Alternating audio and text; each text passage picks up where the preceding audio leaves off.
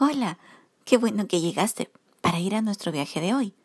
Nos toca visitar la ciudad de Jezreel. Allí, Acab y Jezabel tienen un palacio. Pero también allí tiene un hombre justo, una viña hermosa. Haremos un paseo allí y quizás podamos conocerlo. ¿Vamos?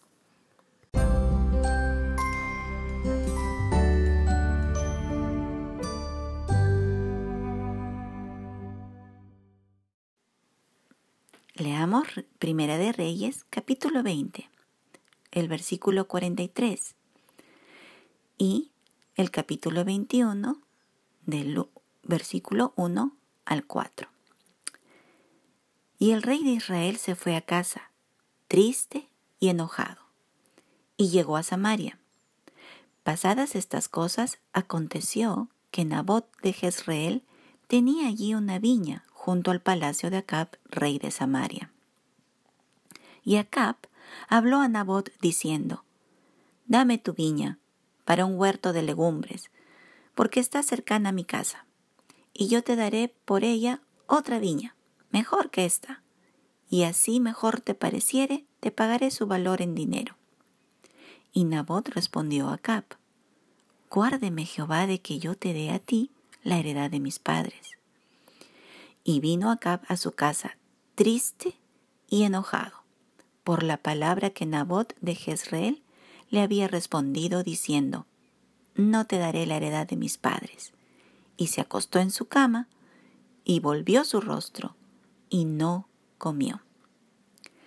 Luego de que el profeta le diera el juicio de Dios a Acab por no haber obedecido la palabra del Señor en cuanto a que el enemigo del pueblo de Israel debía ser acabado en la guerra y jamás debía hacer pacto o alianza con él, según la escritura que está en Deuteronomio capítulo 7, verso 2, y también el capítulo 20, verso 16. Acab se entristeció y enojó, luego de escuchar las palabras del siervo de Dios anunciándole la sentencia de parte de Dios por no haber obedecido la ley del Señor, por no haber hecho lo que debía haber hecho. Este era un hombre egocéntrico, realmente. Acab deseaba que el Señor anulara sus preceptos y ordenanzas con el fin de que él sea feliz y obtuviera todo lo que quisiera. ¿De qué se entristeció? Quizás de que su sentencia era que se acortaría los días de su vida y no podría disfrutar de la prosperidad económica que resultaría del pacto con Benadad.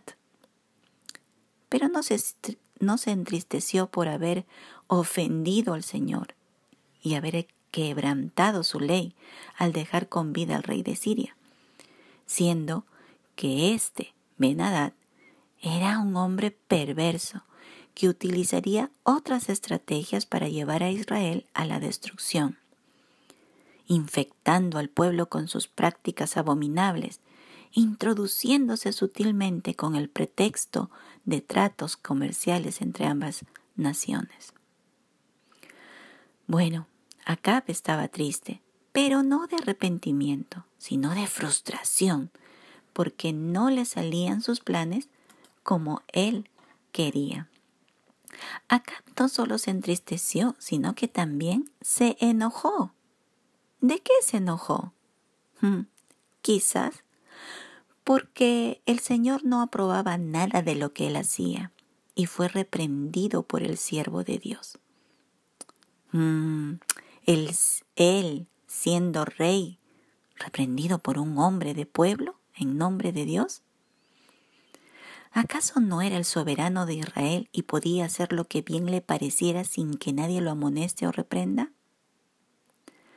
Lo más probable es que se enojara porque fue confrontado con su pecado y le pareció dura carga la palabra de Dios.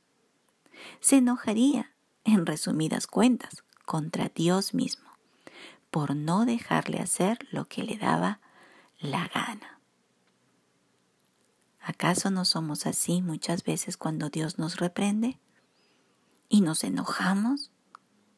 Pero no nos enojamos por circunstancias. En realidad, nuestro corazón se enoja contra el Señor. Ahora, claro, nos podemos enojar porque no nos no podemos hacer lo que nos da la gana. Pero el ser humano es así, y Acap fue así. No se percató de que en todo momento no hacía lo que él quería, sino lo que el enemigo deseaba.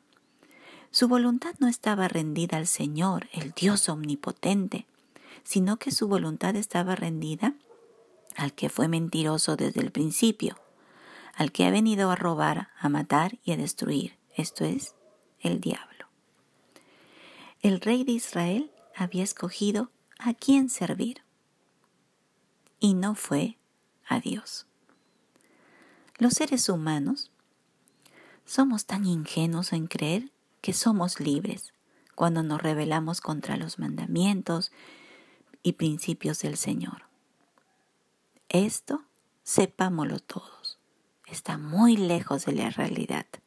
Más bien, al hacer exactamente lo contrario a lo que el Señor manda en su palabra, estamos siendo esclavos de la injusticia y rindiéndonos ante el príncipe de este mundo, Satanás. Nadie puede ser imparcial en esta existencia humana. Nadie puede estar en el centro. Algunos piensan, no estoy ni con Dios ni con el diablo. Yo hago lo que quiero. Ese es un gran engaño. ¿Eres de Cristo o estás contra Él? ¿Vives en la justicia de Dios que da libertad para hacer lo bueno? O vives en la injusticia de la carne, del mundo y de Satanás, que te esclaviza hasta llevarte a la muerte. Como vemos de manera clara al escuchar la sentencia de Dios contra Acab. ¿Por qué? Porque Acab decidió quién sería su Señor. Y, repito, no fue Dios. Ahora pasaron unos días y Acab se le antojó la viña de un hombre llamado Nabot. Le ofrecía un trato no despreciable, pero Nabot se negó a vender su viña o a intercambiarla. ¿Cómo reaccionó Acab ante la negativa de Nabot? Se entristeció y se enojó. Es que la vida de rebeldía contra el Señor siempre traerá tristeza y enojo, de frustración en frustración. Pero aquel que camina en integridad y en el temor del Señor tendrá gozo y no tristeza, paz y no turbación. Como dice el salmista, por heredad he tomado tus testimonios para siempre, porque son el gozo de mi corazón. Esto está en el Salmo 119, verso 111. Cuánto bien trae andar en los principios del Señor. Cuánto gozo trae a nuestros corazones. Cuánta paz haya aquel que atiende la voz de su Señor. Volvamos a casa y alabemos al Señor porque a sus justos les da gozo y paz. Nos encontramos mañana, Dios mediante. Chao.